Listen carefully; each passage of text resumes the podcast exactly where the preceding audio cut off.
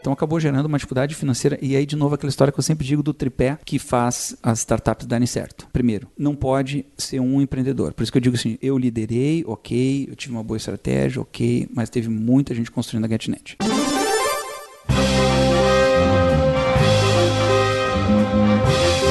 Eu sou o Paulo Silveira. Eu sou o Rodrigo Dantas. E esse é o Like a Boss.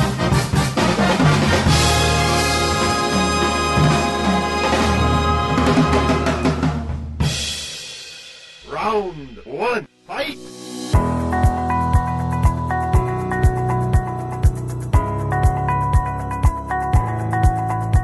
José Renato Hopf é cofundador e CEO da For All e foi cofundador e CEO da GetNet. E ele é o boss de hoje. José Renato, é muito bom ter você aqui com a gente e que vai ser aí um, um, um posto de informações sobre sobre a origem das fintechs no Brasil, não é isso, Dantas? É, a origem das fintechs e dos primeiros grandes players de pagamento do Brasil. A gente queria saber de você um, um pouquinho desse cenário de, de adquirentes, que você explicasse, porque eu confesso que eu não entendo muito bem. Eu lembro que teve uma época que a Visa e a Master dominavam aí, cada uma só passava um tipo de cartão. Eu lembro de alguma coisa assim, numa maquininha, né? Você quer passar Visa, você precisa conversar com um. Você quer passar Master, precisa passar com o outro. E depois esse cenário foi mudando e imagino que na época da, da GetNet isso também também aconteceu. Você pode explicar pra gente é, o, esse movimento e quando que isso começa? É, Miro, bom dia aí, obrigado pela oportunidade de estar conversando aí com vocês, acho muito legal. Dantas, assim, é bacana esse teu, esse teu, a tua ideia, essa tua, é, de, de, poder ficar fazendo esse bate-bola com o mercado, uh, para que a gente possa contar um pouco, né, uh, das experiências, eu acho que e como é que as coisas, uh, o, o, underground, né? O que, que aconteceu realmente. E, e é legal, assim, poder dividir e a gente mostrar que tem muita gente, na verdade, para fazer uma grande coisa, eu sempre falo isso, né? Essas coisas não acontecem por mágica, né? Teve muita gente trabalhando junto, né? E a colaboração que hoje é o novo do jogo, hoje no nosso mundo digital, eu acho que foi uma coisa que foi fundamental na minha vida, né? Profissional. E aí, contando um pouco da Get, contando um pouco esse, essa história, em verdade ela começou bem antes, né? Em verdade uh, as coisas não acontecem às vezes assim do nada, né? As, as ideias também não surgem assim, então uh, eu trabalhei, eu tive um, uma primeira grande escola, né? Foi o Banrisul, né? Então eu tenho que sempre citar isso. tive pessoas com quem eu trabalhei que, que me ajudaram muito, aprendi muito com muita gente lá. E lá que foi que a gente percebeu essa primeira dificuldade de ter uma rede, né? Ter uma rede para poder atuar própria, né? É, no mercado, no final da década de 90, início de, de, de 2000, uh, ele ainda era dominado, o mercado de, de meios de pagamento, por duas grandes, só dois adquirentes que mono, mono, mono bandeira, né? Então, Redcar com Mastercard, né? VisaNet com Visa e com grandes bancos uh, sócios e donos desses, desses negócios. E o banco, Banrisul resolveu se aventurar, né, e criar uma rede própria chamada Banricompras, né, que hoje é chamada Vero, né, Rede Vero lá no sul. E, mas é que era uma rede ONAS, né, em que o, o, os próprios cartões do banco uh, eles eh, compensavam na própria rede, né. Então foi a primeira iniciativa, em verdade, numa rede forte, independente do mercado brasileiro, né. Então essa rede foi uma rede criada com o conceito de fortalecer o possuimento do banco perante estabelecimentos comerciais e fortalecer a oferta de produtos e serviços para a pessoa física. E foi uma grande, grande sacada, né? E isso, essa rede eu tive a grande honra de liderar em cima de um projeto chamado Banco Eletrônico. Mas como tudo na vida, né? eu não posso dizer, ah, foi ideia só minha, foi ideia só de outros. Não, a ideia de muita gente. É, destacando-se efetivamente Jorge Krug, o diretor de tecnologia do Banrisul, ele foi um cara fundamental. Foi o cara que me ensinou cartões, Dantas. Ele foi o cara que. Sério? É, ele é ocupado. Não, isso 96, 96. 97. Caramba. Ele é, o, ele é de ter me ensinado a indústria de cartões. eu tenho sempre dizer isso para ele. É muito legal, muito bacana. Então começou um pouco em função disso, né? Acho que a gente pode contar um pouco mais de detalhe, mas começou, foi essa rede, foi criando, e aí eu comecei a perceber, gente, pô, é, tava lá no banco e eu, uh, claro, antes do, até o Krug teve o Nori, né? Os dois foram pessoas, podia citar também vários aí, né? Luiz Portale Furtado uh, uh, e muitas pessoas que, que a gente trabalhou junto lá no banco mas eu não posso deixar de fazer essa dedicação especial. Mas isso provocou o quê? Eu, eu vi essa oportunidade. Eu vi que tinha um espaço para. Porque a gente fez uma rede própria né, no banco, né? Só que eu vi que existia um espaço para fazer uma rede para abrir o mercado um mercado maior, né? Um mercado, uh, mercado de Mastercard e Visa. Então, da, das maiores economias, economias no mundo, a brasileira era uma, se não a única, era só existiam duas entre as uh, 15 maiores, só existiam duas economias em que o mercado tinha essa situação de duopólio monopólio uh, de adquirência, né? De captura, de adquirência de uma bandeira. Até para lembrar, que os ouvintes, não, não sei se isso é recente, mas o pessoal esquece que o comércio, o comerciante tinha que ter duas maquininhas diferentes para poder atender todo mundo ah. As bandeiras, né? Senão, isso não tem muito tempo, tá? Senão ele só aceitava Até 2010. Master ou Visa. É Exatamente. É Até 2010 essa é a situação, né? Até 2010. Então, isso e aí em 2003, né? É, é, dentro daquelas coisas assim que tipo que tu uh, na verdade trabalha, trabalha, as coisas acontecem. Às vezes a gente não, não percebe e não vê oportunidade, né? Mas se tem uma coisa que eu aprendi na vida é nunca nunca perder uma boa oportunidade, né? E então nunca, nunca se perde uma boa oportunidade, né? E então uh, e toda boa oportunidade sempre vem com um bom risco, né? Porque senão não seria uma oportunidade, já tem não tem como é que é, é como é que é poço, né? A primeira água é água limpa. É. Então, pode ser que o cara erre dele com a cara no chão, às vezes acontece, e aconteceu comigo também. Mas vamos lá. Então, uh, dentro dessa situação, eu via e eu tinha sonhos de, puxa, eu, queria abrir esse mercado, esse mercado não podia ser assim. Então, eu tinha toda a ideia, todo o plano de como poder fazer isso aí. Uh, tinha uma estratégia de poder crescer em outros uh, serviços eletrônicos, né? Porque não usava o termo digital, né? E sabia que tinha que ter alguma aliança com algum grande banco que tivesse força política e econômica para que pudesse impulsionar uma, uma, abertura desse mercado, né? Então eu tinha tudo isso na cabeça, tinha toda a ideia nesse processo, só não tinha dinheiro, né? Então, boa vontade eu tinha. E aí, dentro daquelas coincidências da vida, eu fui procurado uh, por uh, duas famílias uh, investidoras que uh, investiam em vários setores, mas que tinham um investimento importante no setor de meio de pagamento, né? Na época com a bandeira Goodcar. É a família Correia da Silva, Família né? Correia da Silva e a família Stumpf, essas duas famílias, né? E aí essas duas famílias tinham um sonho também de poder criar uma rede, eles também tinham esse sonho, né? E não esse sonho talvez de, de, de abrir o mercado de cartões, né? Que eles disseram depois que, não, que, eles tinham um sonho grande, mas não era tão grande assim. mas, uh, uh, mas eles tinham um sonho, né? Então, e aí eles acabaram me procurando, porque eles queriam saber como é que eles poderiam fazer uma rede para poder atender o, o sistema. E aí juntou a fome com a vontade de comer, né? Então, uh, eles com esse sonho, né, de, de montar uma rede, eles já estavam montando uma rede para esse cartão, né? Mas aí o sonho deles de GetNet não era era poder fazer uma rede, mas não tinha esse sonho de abrir o mercado de cartões, não tinha esse sonho tão grande assim, né? De eu, passar Visa e de Master. De Visa e né? Master. Quer dizer, sonhar todo mundo sonhava, mas não tinha esse plano, não tinha coisa. É. Na verdade, eles tinham uma ambição para isso aí. aí. aí. eu expliquei toda a minha estratégia, todo o plano, como é que eu imaginava que a gente podia uh, fazer isso aí. Eu me lembro que eu comentei assim que em 5 a 10 anos a gente via abrir o mercado de cartões, que a gente ia fazer fazer recarga de telefonia, fazer correspondente bancário, fazer várias coisas que o mercado estava demandando, né? E, bom, e aí de uma conversa, uh, primeira com, uma, com, com o Guilherme, né? O Guilherme agora tem que falar com o Ernesto, eu fui falar com o Ernesto. Aí o Ernesto falou, bom, agora o problema é teu, tem que tocar esse negócio. Eu disse, tá, eu fiquei como assim, pô, como assim, o problema é meu, vai tocar o negócio, né? Eu brinco assim que eu fiquei que nem aquela coisa do, do cachorro correndo atrás do, do, do, do, do carro, né? É quando o carro para, ele faz. Vai, vai, vai, vai, o carro para, fica. tá, agora parou, tá. perdido. E agora? É, entendeu? E agora, o que, que eu faço, né? Agora vamos fazer. Então tá bom. Aí eu pedi demissão do banco, Banrisul. Isso 2003? 2003, né? E comecei uma startup chamada GetNet, em maio de 2003. E aí, é, com o apoio e a participação estratégica direta desses dois investidores, eles participaram de toda. Uh, uh, pessoas assim que eu tenho uma admiração enorme, né? É, como digo na vida, né? A gente também precisa de pessoas que acreditem na gente, entendeu? Pô, então eles é, é, têm uma dívida enorme com eles, deles terem acreditado, deles terem apostado, né? Porque apostaram muito dinheiro, né? Porque eu tinha boa vontade, tinha conhecimento, tinha muita energia, mas não tinha dinheiro, né? Então, e eles, é. e eles entraram com dinheiro, com estratégia, com o ecossistema. Então, foi uma história bem legal, né? Foi uma história bem bacana de, de start, assim, desse, desse sonho em que a gente conseguiu sonhar. E começamos com, eram nove pessoas, né? Numa salinha de 100 metros quadrados em Campo Bom. Né? Isso em 2003, mais de 2003. E então, nesse primeiro momento, foi atacar essa, esse cartão próprio que os grupos. É, a, a, a gente brincava que a gente tinha. A, a gente criou uma rede para fazer a rede dos excluídos, porque como, é, como a rede cara e Visanet eram muito grandes e, os, e, e, tinham. Como é que é? é? Um termo que a gente usa lá no sul é gato gordo, não sei se vocês usam esse termo, né? Um gato gordo, passa o rato, ele não come o rato, né? Então, então tá, ele dá gordo, tá bem, tá tranquilo, né? Então, tu não pode ter gato gordo na fazenda, isso que a gente brinca, entendeu? Senão não come os ratos que estão em volta. então, como os dois gatos eram dois gatos gordos, então todos esses cartões menores que tinham no Brasil, eles desconsideravam, na verdade, né? Porque tava bom, né? Duopólio, né? Coisa maravilha, né? E pegar Então, pra quê, né? cards, é, né? exato. Então, quer dizer, tu tinha que entregar, não era o corpo, é a alma, né? E a, e a próxima vida. Então, era um troço absurdo pra poder passar. E só dava pra falar com eles se tivesse um milhão de cartões. Quem tinha um milhão de cartões em 2003? Muito pouca gente, né? É, então, aí é, começou, nós começamos primeiro a fazer uma rede dos excluídos, que a gente brincava, né? Um tempo que o pessoal gostava.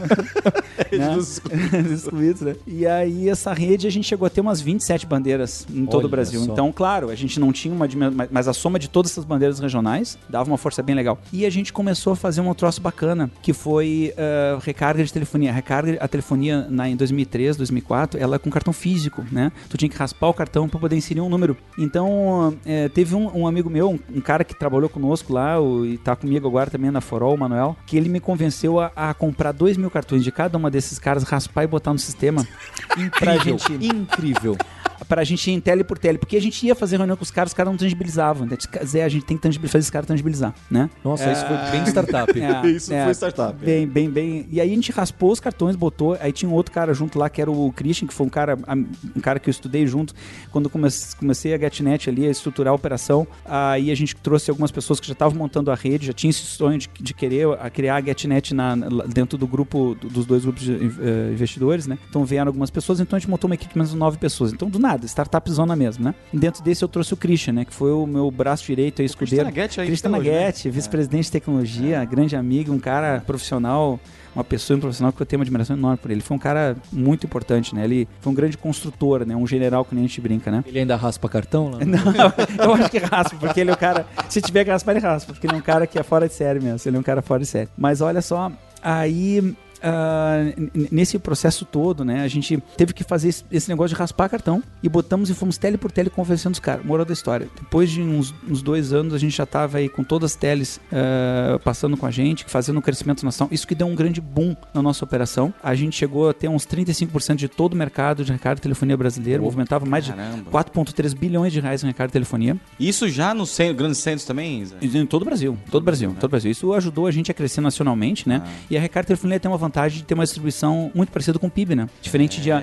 Então, a, a nossa distribuição de rede com os cartões regionais, ela não era igual ao PIB, porque a gente dependia da- da- dos cartões, das emissões de cartões em cada região. Então, a gente tinha uma rede muito boa, sei lá, em Sorocaba, com uma parceria com a Sorocred, mas ah, ali em Jundiaí não. Então, a gente tinha uma rede muito boa numa outra cidade, por quê? Porque não tinha. Então, a, a Recarga Telefonia ajudou a gente a ter uma rede com uma distribuição nacional, né? E Impulsionou a capilaridade, né? E uma boa capilaridade, né? Então isso foi muito bacana esse, E esse quando que movimento. chegou o Banco Central nessa história toda? Como é que vocês chegaram e falaram, eu quero ser adquirente? É. Pô?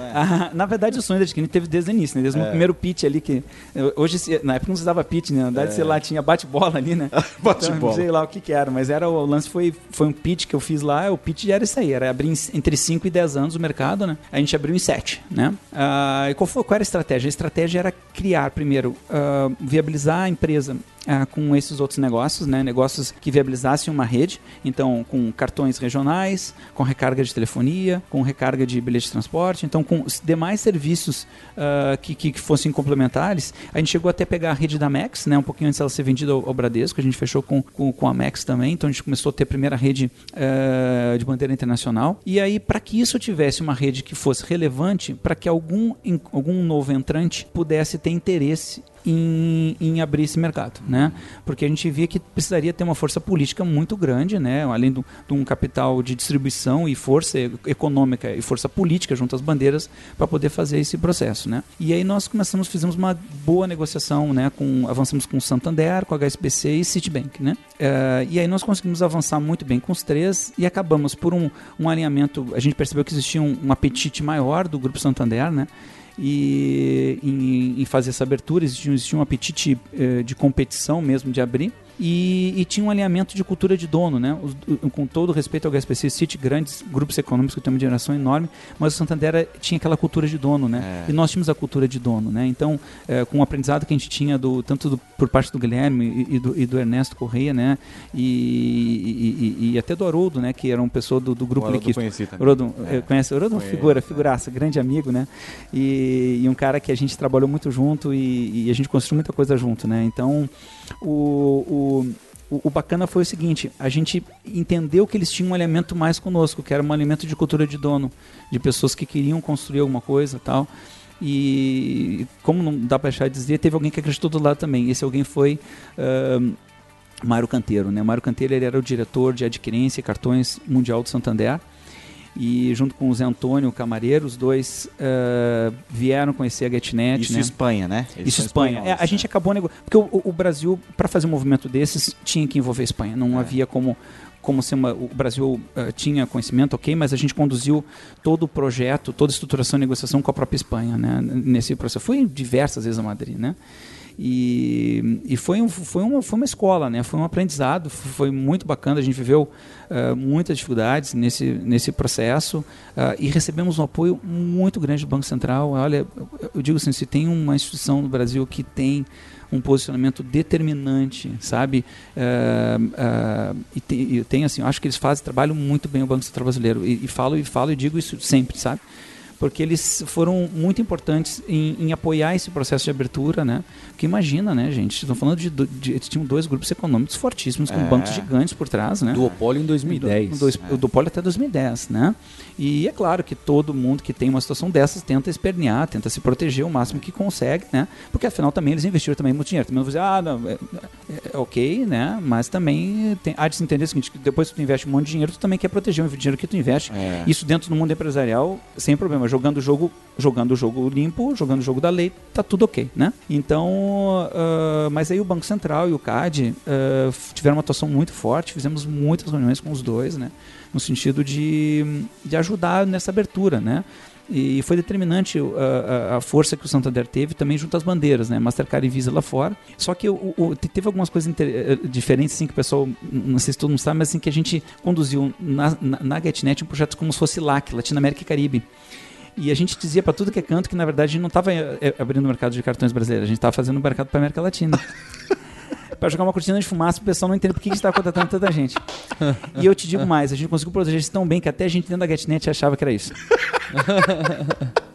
Foi muito legal, foi muito legal. E a gente simultaneamente a- teve uma oportunidade no Chile, eh, com o Santander, a gente, aí nós abrimos uma filial no Chile, e isso ajudou a, a, a, a- a fortalecer, a disseminar a ideia de que era verdade aquilo, entendeu? Ou seja, não, não, Não. vamos pro Brasil, é só América Latina. Não, né? em verdade a gente queria a América Latina mesmo, tá? Uhum. Mas, na, mas na verdade a gente usou esse termo para poder não chamar tanta atenção do mercado, né? Então, é, é como é que é? Mentirinha apostólica, aquela que não te leva pro inferno, né? Então, então, então faz parte da, da estratégia de distração do business, né? Mas foi muito legal, foi uma história de muita. E agora foi muito. Teve tivemos momentos bem complicados, na verdade, na vida da Get, né? Dois momentos chaves que foram decisivos, né? Tipo assim, aqueles gol não gol, assim, que podiam dar muita coisa errada, né? Um foi quando houve a crise de 2008, 2009, né?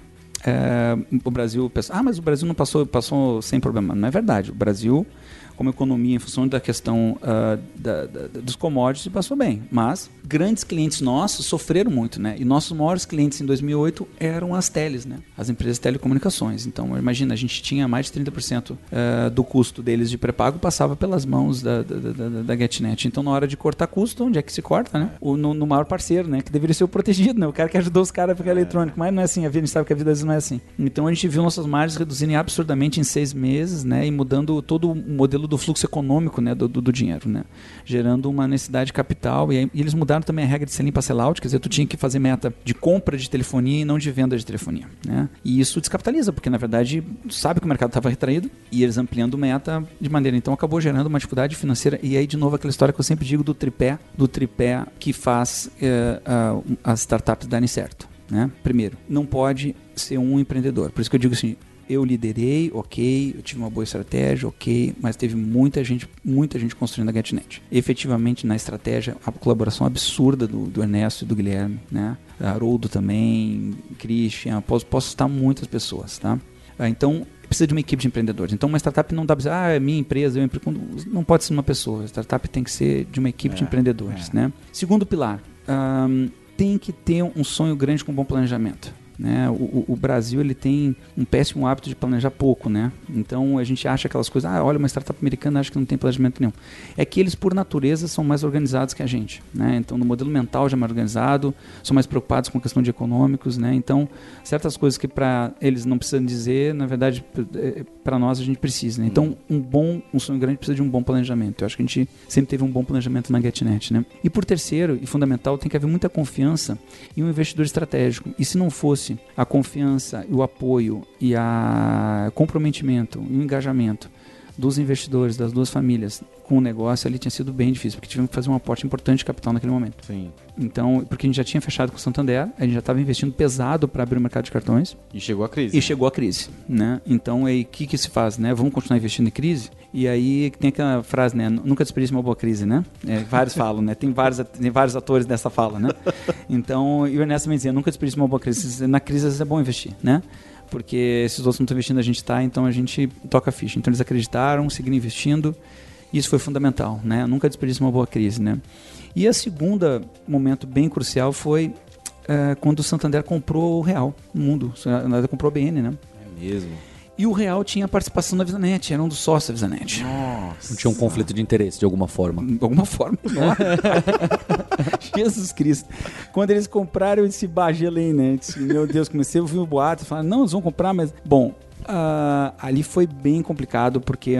Imagina, né? Os caras estavam já com contrato conosco, a gente avançando no projeto, tá, tá, tá, tá, tá. Aí nós... A gente estava lá em uma reunião na Espanha, aí chega um vice-presidente global do banco, que tinha liderado a negociação de compra da BN, e pergunta para Ernesto, né? E, e assim, tá, legal, temos aqui nossa parceria e tal, por que, que a gente deve continuar a parceria? A gente não deve ficar com a participação na VisaNet, né? Ouch. Aquela pergunta leve, assim, no almoço, assim. Direto. Será que, ó, o que vocês acham da gente parar tudo aqui nesse almo- no meio do almoço? Depois já ter investido algumas dezenas de milhões de dólares. Mas tudo bem. Então, assim, é, aí eu olho, aí o Ernesto olha pra mim, tá contigo essa bola, passa a bola pra mim. E óbvio que sabia que já estava preparado para essa pergunta, né? A gente já estava, né? Então, aí fui eu fazer a defesa, né? E foi. Eu fiquei ali numa hora. Imagina, toda a negociação do contrato desse tamanho com o espanhol. Eu já estava com o meu espanhol. eh, hoje tá um pouquinho arranhado, mas, eh, mas eu tava fluentaço ali, né? mas assim, foi uma defesa e a gente defendeu de uma maneira que a gente acreditava. Que a gente disse, olha, que o Santander tinha aquilo que a gente acreditava neles, né? Que era cultura de dono, que era cultura de abrir o seu próprio caminho, de poder ah, ser arrojado, né? Então, ser um minoritário numa, num- numa empresa onde eles não, nunca indicavam ah, o presidente, que sempre que indicava era o Bradesco Banco do Brasil, não ia ser legal, né? Se eles tinham interesse de entrar no mercado brasileiro e realmente abrir espaço, eles tinham que competir com os, com os grandes incumbentes, né? Com os, os grandes que eram grandes players do, do processo, né? Basicamente, essa foi a defesa. Mas, claro, teve toda uma argumentação em cima, toda... Da, da, da, da, da, da. Bom, o certo é o seguinte, depois dessa aí, os caras de, eh, de noite lá deram ok, já estava mais ou menos inclinado para isso, mas acho que aquilo foi, foi, uma, foi uma defesa importante, né? De consolidação da posição. Foi um É, teste. foi- né? Eu acho que, é, é, claro que não foi só aquilo, obviamente já estava É. mas, mas eu acho que a gente conseguiu defender bem. A gente Tem conseguiu um olho no defender. olho também, né, Zé? Tem, teve, teve isso aí, teve essas coisas assim, eu sempre digo que in- internet, conexão digital é legal, mas na hora do vamos ver, cara, fala na frente, tem que isso faz diferença, né? E aí foi, né? Daí a gente saiu andando e aí a gente ficou pronto em 2009, aí claro, teve esperneio pra tudo que é lado. A, a gente era para ter entrado no final de 2009, acabamos entrando em março de 2010, né? Porque não tinha as integrações que na verdade atrasaram, não sabe Sim. por quê, né? Então, não preciso dizer. Porque os gatos gordos estavam um É, pouco devagar. Não, não, eles começaram a botar as unhas, cara. e aí, e aí, se mexeram, óbvio, né? E a gente ia ser o primeiro a entrar com os dois. Entrar com Master, imagina, e eles não estavam prontos para. Então, quem tinha a Redcar não estava preparado para Visa e a Visa não estava preparada para Master. Já pensou tu entrar com a seu único, É. com todo o desgaste que tu tem de ser do poli, porque do polibomba tem um desgaste, né? Então, basta dizer, cara, me troca, eu quero dizer, eu quero receber mais caro, eu troco, entendeu? Porque É. o, o grau de, de, de, de ser obrigado, de tu, tu não poder escolher, então a gente entrou todo com um discurso seguinte, agora você pode escolher. Esse era o discurso, né? E a gente tinha uma expectativa super positiva de botar uns 20 mil terminais por mês, né? Primeiro mês, 42 mil terminais. Nossa. E, e 42 mil terminais. nesse primeiro mês, nesse dia zero que o Banco Central falou pode, que vocês estavam prontos, é, vocês... Não, o Banco Central tinha dado pódio há um bom tempo. Ah, entendi. Não, em 2009, né? Então, na verdade, já estava apoiando e estava brigando para poder colocar. A questão é que a gente ficou pronto em meados do, do segundo semestre de 2009, só que aí não estava pronta a integração, o clearing, ah, todo o processo. É porque, na verdade, como era um duopólio, quem fazia o próprio clearing eram os próprios adquirentes. Então, quem tinha que começar a fazer era a bandeira. E, e a bandeira junto com o banco. E aí não sei porque que deu lá, o banco acabou não, não integrando, não entregando, não integrando. Não sei, eu não desconfio de alguma coisa ali, mas não. Deixa assim, não vamos citar por que aconteceu. E, e- e aí, Ah. em março de 2010, quando vocês estavam. Entramos. Uhum. Quando Lá. vocês entraram, vocês, sem contar a Visanet e a Redcard, vocês eram os únicos que aceitavam. Não, não, não, é que tá. Ah, Isso que teve, isso que a gente claramente houve uma pressão para não entrar, né? A gente acabou entrando só com o Master, Entendi. porque a Visa não estava pronta entre aspas, né? Então, para poder entregar com a gente, mas a gente estava pronto para Mastercard e Visa. Só que como os outros dois, imagina, como a VisaNet não estava pronta, então a gente só pôde entrar com Visa quando a VisaNet também pôde entrar, entendeu? Com Mastercard. Entendi. Coincidência, foi só coincidência, entendeu? Não foi, não, foi coincidência, não teve nenhum E foi, eu lembro disso, eu tava no Itaú e foi um, foi um marco mesmo. A GetNet quando entrou, assim, foi, um- foi uma coisa assim, nossa. Mas, tipo, foi- na época pensaram assim, deixaram? Como é que deixaram esses caras entrar, né? Com, com a força que o Itaú, mas foi um movimento Não, muito o, San- bom. o Santander, é- é- acho que ainda é um maior emissor Mastercard É. mundo, né? Um dos maiores emissores Visa, né? Então, claro, tem todo um, todo, toda uma briga. É, faz parte do jogo, né, gente? Essas Faz, coisas. faz. Eu tô brincando aqui, mas é, é, Imagina, os caras também investiram muito dinheiro neles, criaram o mercado, né? É. Então a gente tem que respeitar isso, né? Empresas, eu faço essa brincadeira do gato gordo, mas na verdade é porque o duopólio tem 100, mas pelo amor de Deus, é, vamos, vamos fazer uma boa, uma, uma boa, um bom parênteses aqui, né? Os caras criaram o mercado, os caras foram competentes, tem muita gente que eu admiro pra caramba aí, é, em ambas as empresas, vários foram trabalhar com- comigo lá na GetNet, ah, eles criaram o mercado. Claro, a, a questão, o, o duopólio, a- o duopólio deixa o pessoal, o, o- deixa lenta a empresa, É, né? é. Não é, não digo não- de maneira alguma, é importante frisar, não há qualquer questão quanto à questão de competência, né? Só que a pessoa fica acomodada. Não é uma questão de competência, estou falando de acomodação mesmo, É, né? Acomodação ao mercado, porque tu não tem competência, tu não, tu não te, tu não- tu não te acelera, tu não fica preparado a uma competição, entendeu? Então, e aí, claro, o pessoal se preparou. E aí tu tá vendo, né? A rede, como é hoje, uma empresa, pô, o pessoal se reinventou. A Cielo, a competência da Cielo hoje em dia tem que se dizer de maneira bem clara, uma empresa extremamente direta aí, várias pessoas ali que, que passaram nesse processo, trabalho feito pelo Rômulo, né, e agora pelo Gouveia, ah, um trabalho fantástico assim de posicionamento, né? E, a GetSec crescendo super bem, né? O Santander seguiu com a cultura de dono, que então houve esse alinhamento, né? Acabou fazendo a aquisição ah, da GetNet em 2014. ah, porque se tornou muito estratégico o business para eles, né? E seguiram fazendo e seguiram crescendo muito, né? A GetNet segue crescendo mês a mês aí de maneira Ficou 11 muito anos, importante. então, na Get? Eu fiquei 11 anos, fiquei de 2003 3 até 2014 na venda, né? Aí fiquei um pouquinho mais, né? Ali na, na transição e saí no início de 2015, né? E aí o Banco Santander em agosto de 2014 assumiram alguns executivos, né? Sob a liderança do Pedro Coutinho, né? E eles fizeram um, ah, ah, um direcionamento muito forte para a área comercial, para crescimento mesmo, né? E já visto que cresceu, né? Impressionante os números, né? Que seguem crescendo no ritmo mesmo no mercado que teoricamente agora já tem Outros um monte de players, um monte de players, né? Deve ter um monte. 10 players hoje, né? É, ah, tem que contar aqui agora, mas Acho assim. deve ter por não, aí, né? Eu, não, é, entre adquirentes acho que são oito, né? Oito, Peraí, né? acho que são oito, acho que são oito. É. Eu tenho que fazer a conta aqui agora, não, não, não- tenho que pensar. Mas, a mas a Get segue crescendo, né? Então, ah, veja. Veja a dinâmica né, de, de, de espaço que continua. Então, é, eu, eu fico super feliz, né? Imagina, tu vê uma empresa em que a gente ajudou a construir, né? E agora o pessoal segue construindo, segue fortalecendo, segue fazendo uma empresa com, com- ah, super competitiva, né? Às vezes o pessoal pensa, ah, uma empresa grande compra e. e a- não, de forma alguma. Ah, fica, claro que fica diferente. Sempre que tem um dono, ele coloca o sal, Sim, coloca o tempero sim. dele, né? E faz parte da vida, né? Afinal, comprou para poder fazer isso mesmo, né? Então, ah, segue diferente e segue melhor em alguns aspectos, foi diferente em outros, né? Não tem melhor ou pior nessas coisas. Existe, existe competências diferentes em que a empresa acaba seguindo de outras maneiras, né? E como é que foi esse negócio de vendi, fiquei 11 anos na, na GetNet, construí uma primeira fintech grande no Brasil, porque nem, né, nem era chamava fintech na época, né, Zé? É, e você já tinha a ideia de montar alguma coisa diferente ou foi acontecendo da For All? Ah, bem legal esse é o teu ponto. Assim, ó, sabe que a história da Forol vem de 98?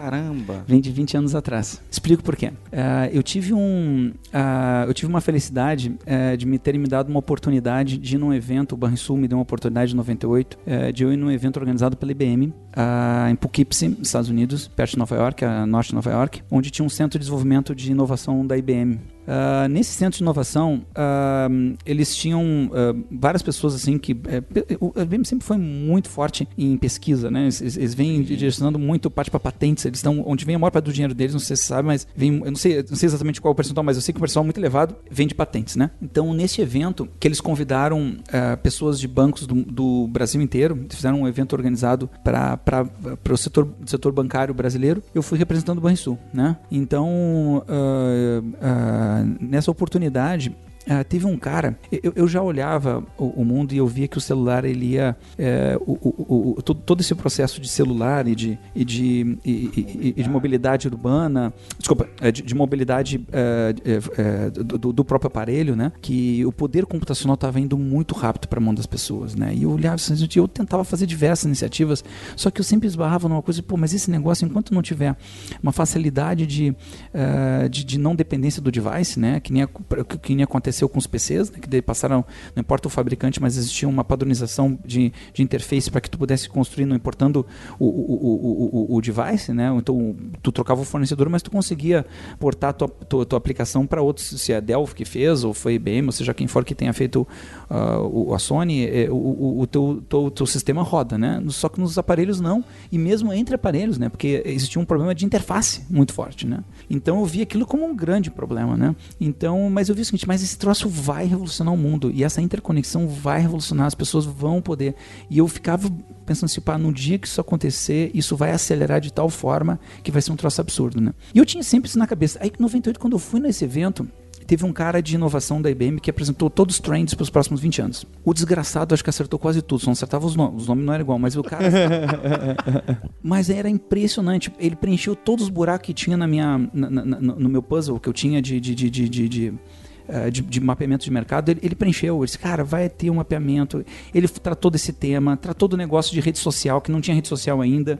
E tudo fechou, tudo fechou na minha mente. Disse, cara, isso aí, em 10 anos, esse negócio vai bombar. Em 10, 15 anos, esse negócio vai mudar, isso vai, isso vai revolucionar esse negócio. Eu tava assim, então, isso aí eu ainda vou, ainda vou meter uma, minha, como é que é, minha, minha colher nesse, nesse, nesse treco aí. E aí, em 2002, eu fui em outro evento eh, lá na na Siemens lá em, em Hanover, numa feira bem importante, Hanover. E aí já três anos, é, quatro anos depois, 2002, no, 2000 e, é, 2002 eu creio que foi, ali terminou de preencher os buracos. Ali os tinha, eu pá, eu já sei o que, que esse bicho vai ser. E fiquei com aquilo na cabeça. Um dia ainda vou investir nesse negócio, um dia ainda vou, fazer, vou trabalhar num negócio que vá ajudar nesse, nessa revolução digital aí. E, e aí fiquei com aquilo, fiquei com aquilo. Aí quando uh, 2015, quando eu saí da Get, uh, eu fui muito lá para os Estados Unidos, fui bastante lá, olhei o mercado e no mercado naquela época estava se falando bastante dessa questão uh, de transformação digital. Já hoje, hoje virou a, a, referência, né? hoje todo mundo só fala nisso, né? Todo mundo só fala em plataforma, né? Uh, em verdade, em três anos atrás, tão pouco tempo, três anos, 2015, estou falando, né? Ninguém falava nisso no Brasil. O termo não, não se falava nem transformação digital, nem gap digital. Nos Estados Unidos se usava mais o termo gap digital do que o termo transformação digital. Silicon Valley já estava começando a usar o termo transformação digital, e Stanford já falava, né? Uh, Nova York ainda não, Nova York se falava muito, é, porque a economia real é mais forte em, em, Nova, em Nova, York, né? O que, que, eu pensei? Ao invés de criar uma empresa, né? Uh, que pudesse uh, ser mais uma empresa da economia digital, por que não criar uma empresa que pudesse ajudar a economia real a ter competitividade digital rápida, né? Porque o que que, o que, que, o que, que a gente percebeu? Aí eu comecei a trocar, eu tinha muitas ideias que a gente trocava, eu e o Ricardo Galho, né, um sócio que a gente criou, que a gente criou a, a, a do Zero, né, a gente viu o seguinte que é, faltar, todas as grandes big tech digitais, elas tinham uma grande característica, elas tinham uma plataforma integrada. Isso dava uma competitividade única, porque Uh, o cara tem uma plataforma de marketing, uma plataforma de serviço, um RP e uma plataforma de pagamentos toda integrada digitalmente. Então, quando tu olha uma Amazon da vida, tudo integrado. Então, aquela inteligência de marketing integrada com o marketplace super digital, com o modo de pagamento one click buy, aquelas coisas todas super integradas numa plataforma única. Então, alguém da economia real, o cara tem todo o legado para cuidar, como é que ele vai criar todas essas coisas integrado? Aí o que, que ele faz? Faz iniciativa digital. Contrata uma empresa para isso, uma empresa para aquilo, outra empresa para outra, outra empresa para outra. E ele que tem que fazer a integração, como é que acontece? Não, cons não consegue. Por ele não consegue fazer a integração porque ele, ele tem uma dificuldade enorme e porque ele não é digital. Ele não tem mindset digital. Então isso gera um, uma dificuldade. Então a gente criou uma plataforma que integra. Então se ele tem iniciativas com alguns parceiros, ele vai usar esse nosso kernel com o kernel central de transformação digital. Essa foi a sacada que a gente teve. Quer dizer, criar uma plataforma. Então, daí veio o termo All in One. Quer dizer, a primeira plataforma All in One do Brasil. Quer dizer, uma plataforma que, uh, que tivesse essa lógica de integração de todas as funcionalidades digitais numa só para que integrasse com a economia com a, com a, economia real. Então a gente viu que tinha uma oportunidade de, em dois sentidos. Primeiro, de ajudar a economia digital a integrar com a economia real para poder gerar a coisa importante que é experience, né? Porque o que hoje o nome do jogo, né, do, do, do economia digital é personalização, customização é experience, né? Então como é que eu vou fazer experience só digital? As pessoas querem experiência real. Então toda aquela coisa de que se imaginava que a economia digital ia matar tudo, que não ia ter nada, que todo mundo ia ser totalmente aquela coisa totalmente digital, não, as pessoas estão querendo fazer a, a, grande sacada está na junção das coisas. E foi, essa foi a grande sacada que a gente teve, de criar uma plataforma. Então a gente não conhece, uh, parece que tem uma, a gente hoje a gente já viu que tem uma empresa chinesa que está fazendo uma plataforma parecida com isso, no conceito de, de SaaS, né? Uma plataforma no conceito de SaaS, uh, num conceito amplo, né? Uh, tem uma na Irlanda que está começando a fazer algo parecido, uh, mas nesse conceito que a gente criou, a gente foi primeiro no Brasil, né? E, e não está dizendo que aquela história, primeiro, eu acho muito complicado muito mais usar esse termo primeiro, primeiro porque a gente também nunca sabe, porque quando a gente descobre do nada, tem alguém fazendo algo parecido, né? Tem uma coisa é. parecida sendo feita em outro lugar do mundo, né? Mas essa que foi a ideia, essa que foi a história. Então, quer dizer, então a ideia da Forol surgiu, uh, foi sendo criada essas, uh, uh, há muito tempo, né? Por isso que eu sempre digo que assim, quando alguém tem alguma ideia, hoje em dia, ainda mais do que nunca, ah, vou assinar um NDA contigo para te passar uma ideia. Diz, cara, não assine e não me passa é. a tua ideia. É. Porque é o seguinte, cara, eu não sei se. Eu, primeiro, é o seguinte, eu não sei se eu não já tive, entendeu? Deve ter mais um milhão de pessoas lá em Singapura, em Bangladesh, pensando a mesma coisa que tu. Então a diferença, gente, hoje em dia, não é a sacada. É a execução. É a execução da sacada rápido timing, né? Então é tu encontrar o que o pessoal chamou de ativo oculto, né? Qual, qual, qual, é a oportunidade? É encontrar uma oportunidade e poder fazê-la acontecer rápido. Boa ideia com timing e boa execução é que é o nome do jogo, né? E só para ter uma ideia, qual que é o tamanho que vocês estão, estão hoje da empresa de colaboradores, clientes? É, é, hoje a gente é, qual foi a gente montou, começamos esse processo em 2015, a gente acabou comprando algumas plataformas, algumas empresas. No fundo, eu digo assim que mais do que comprar, a gente juntou pessoas muito boas junto né? Trouxe gente para um sonho grande maior, né? Uh, hoje nós estamos em torno de umas 170 pessoas, né? Uh, com uh, pessoas aqui, a maior parte do pessoal em Porto Alegre, né, onde fica uh, os nossos times, né, e uma, uma parte do pessoal aqui em São Paulo. Estamos começando a estruturar agora uma, parte de time em, em Rio de Janeiro e até o final do ano devemos ter um, um time também em Brasília. Os times em São Paulo e Rio e, e Brasília mais pessoal uh, de relacionamento com clientes, montagem de projetos, acompanhamento de projetos, itens, né? E, e, em Porto Alegre a gente tem os times nossos que, que a gente tem muita felicidade de ter criado uma cultura própria, né? Se tem algo que tem feito a diferença e faz a diferença é como a gente trabalha, né?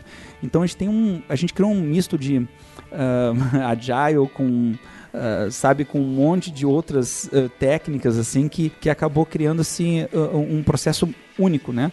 Então o pessoal quando o pessoal diz ah vamos falar de vamos falar de hum, inovação, como é que é a cultura? Gente, a cultura mais importante é a autonomia. É, claro que é bacana ter um negocinho colorido, é bacana ter piscina de bolinha, é bacana todas essas coisas, mas tia, o que faz a diferença é autonomia. O que essa galera quer é autonomia. E aí é o seguinte, se tu falasse comigo há cinco anos atrás, eu achava que eu tinha uma cabeça adaptada para nova eu não tinha. Eu jamais poderia conceber o nível de funcionamento que a gente tem lá. E o pior é que a coisa foi se querendo, foi se querendo, hoje a gente gerou uma cultura interna. Então, o que acontece ao natural é o seguinte, quando uma coisa não tá indo bem, a galera se cobra, a galera se puxa e a galera puxa o processo. É um troço muito legal, né? E aí, quando, uh, uh, quando se percebe que não, que não tá indo legal, e, ou, ou tem um prazo muito puxado, eles eles mesmos se organizam. É um troço assim, o que importa é a meta, né? E aí, se alguém não tá entregando uma meta, a própria galera cobra do cara. E se, ou da, cobra da pessoa, guria ou guria. E se não entrega, a galera exclui. Não tem aquele negócio do. do nem, não, não tô falando nem de chefe. Chefe é uhum. super útil. Tô falando de líder. Até a questão do próprio líder, do head, ele fica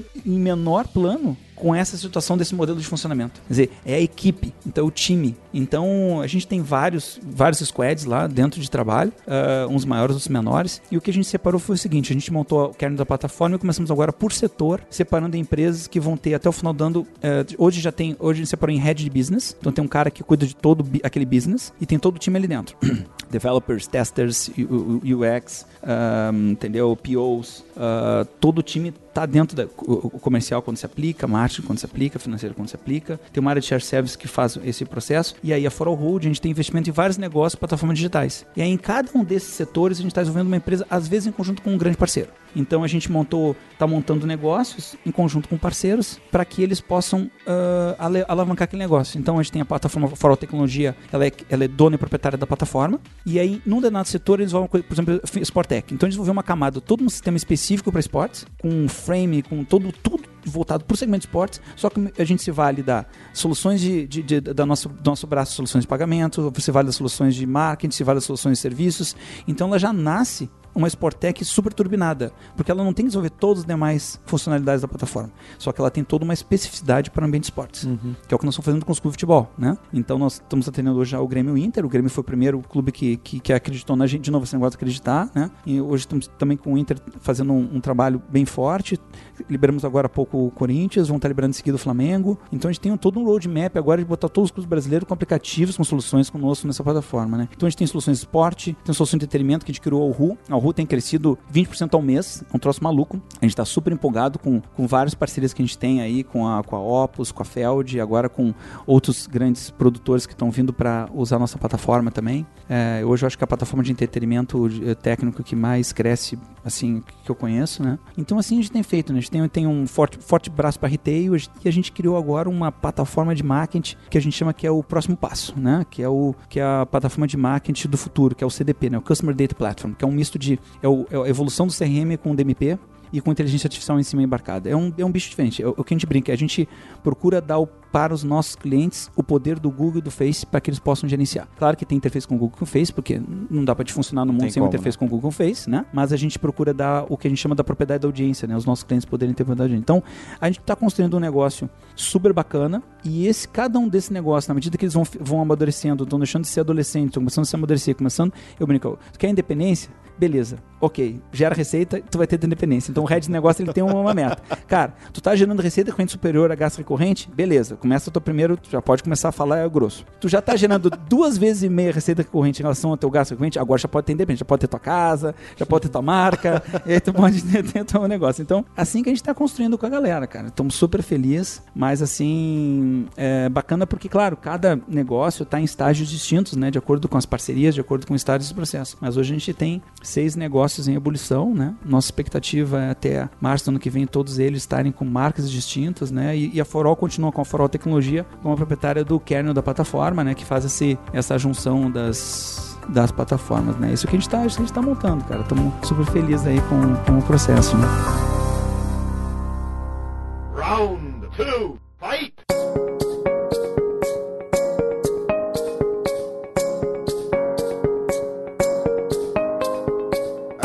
essa segunda parte a gente quer saber um pouco mais o seu lado pessoal mesmo, como é que é o seu dia a dia na empresa tal. Então, qual, como é que você começou? Você se formou em administração, fez tecnologia. E a gente quer saber também como é que você define seu papel hoje como o CEO da For All. O que, que você faz?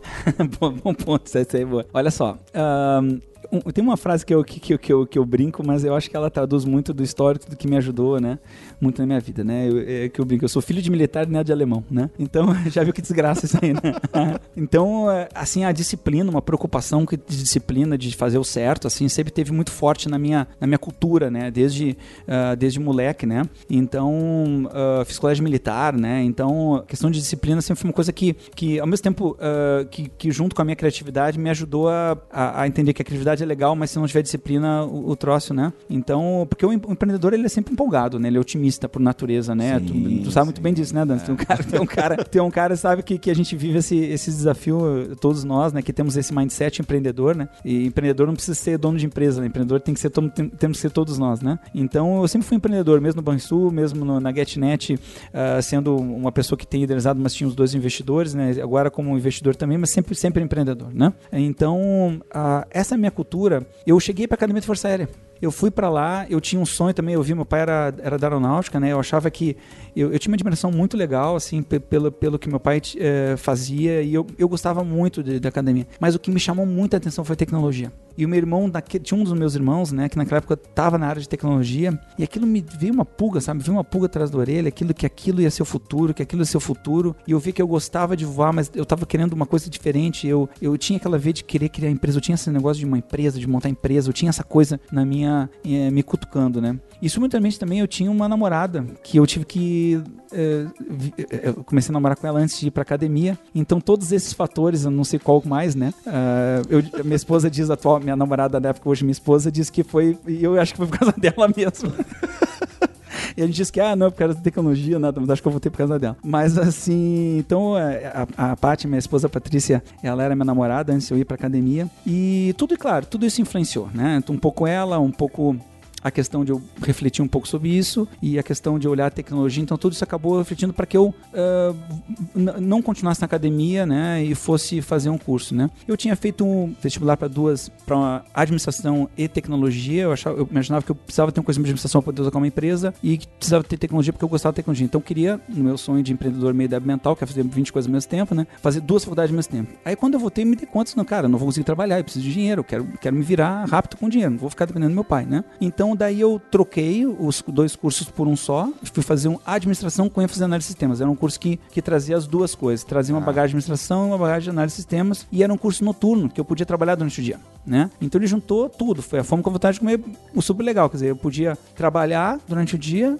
e podia, então comecei a trabalhar com 16 para 17, uh, não, 17 anos ali, né? Já tinha uh, feito 17, e aí comecei a trabalhar, comecei a, essa faculdade à noite, né? E assim foi um curso muito bacana, lá que eu conheci o Christian, né? Meu grande parceiro aí de GetNet, um cara, uh, a gente foi, foi, foi colega de faculdade. E depois eu fiz algumas especializações né, em sistemas de informação, em telecomunicações, especialização, fiz um MBA em gestão empresarial, né? Mas eu fiz muito, muito curso pequeno pontual. Muito curso. Fiz ao longo da minha vida muito curso pontual e fui a muito congresso. Eu sou louco por congresso. Eu acho que evento, eu acho que congresso a gente aprende muito, sabe? É, é, é uma imersão de alguns poucos dias, aí tu vê a coisa do mundo inteiro. Então eu fui muito pro congressos da, de, de, de, de, da área de cartões, da área de tecnologia, da área digital agora. É, então, a área de marketing, eu estou indo muito para esse eh, congresso nessa parte de marketing digital. Então, uh, isso tudo no sentido de abrir a mente. Sempre olhando, né? Eu brinco que a gente tem que ser meio Bob Esponja, entendeu? Eu adorava, é. eu achava que um, que um logo, que um logo marketing devia ter é o do Bob Esponja, né? Com aquela, com aquela brincadeira, meio brin brincão,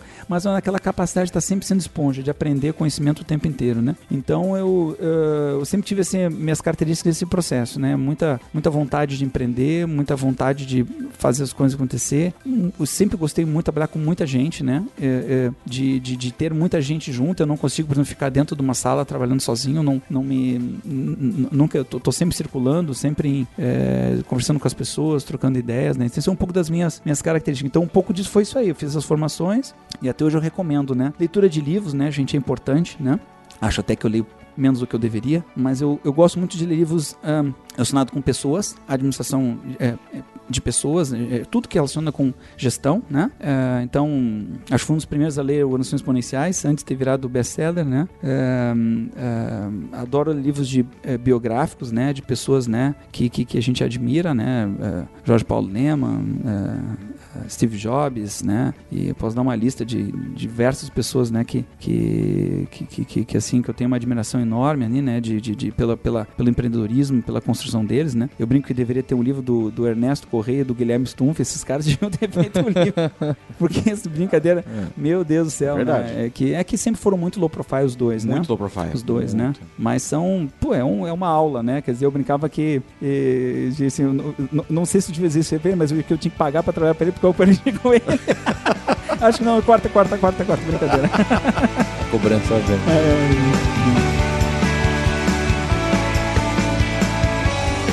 Rodrigo Dantas, essa foi uma aula mesmo do mercado financeiro do Brasil desde os anos 2000 entender um pouco como que funcionava cartão de crédito e tudo mais. Foi bem bacana é, entender esse histórico. Eu passei por isso, né? Na minha adolescência era tava acontecendo isso dos cartões, então é muito É. legal. O, o Zé Renato me parece aquele, tipo, conquistador, né? Sempre Cristóvão Colombo. Todo mundo, ninguém tinha feito e ele falou, não, eu vou navegar nesses, nessas águas que tinham é, um, um duopólio e, e eu acho que sim, ele contou histórias aqui que pouca gente conhece no mercado financeiro e, e eu acho que o pessoal vai gostar desse episódio. Vale lembrar que essa terceira temporada está sendo trazida pela Endeavor, que ajuda muitos empreendedores pelo Brasil afora. Meu nome é Paulo Silveira, eu sou CEO do grupo Kaelon Alura. Nós somos uma instituição de ensino para capacitar em tecnologia. Então, se você está precisando descobrir quais são os seus problemas, onde capacitar, o que, que você está precisando contratar, dá uma olhada em alura.com.br barra empresas. Meu nome é Rodrigo Dantas, eu sou fundador da Vindi. E se você está precisando crescer o seu negócio, é, profissionalizar o seu recebimento, se você é uma startup, se você é uma empresa de tecnologia, se você é uma academia, uma empresa de serviço, a gente pode ajudar você a melhorar o billing e o recebimento da sua empresa.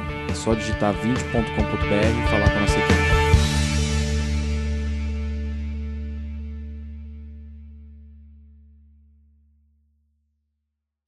Win! Este podcast foi editado por Radiofobia, podcast e multimídia.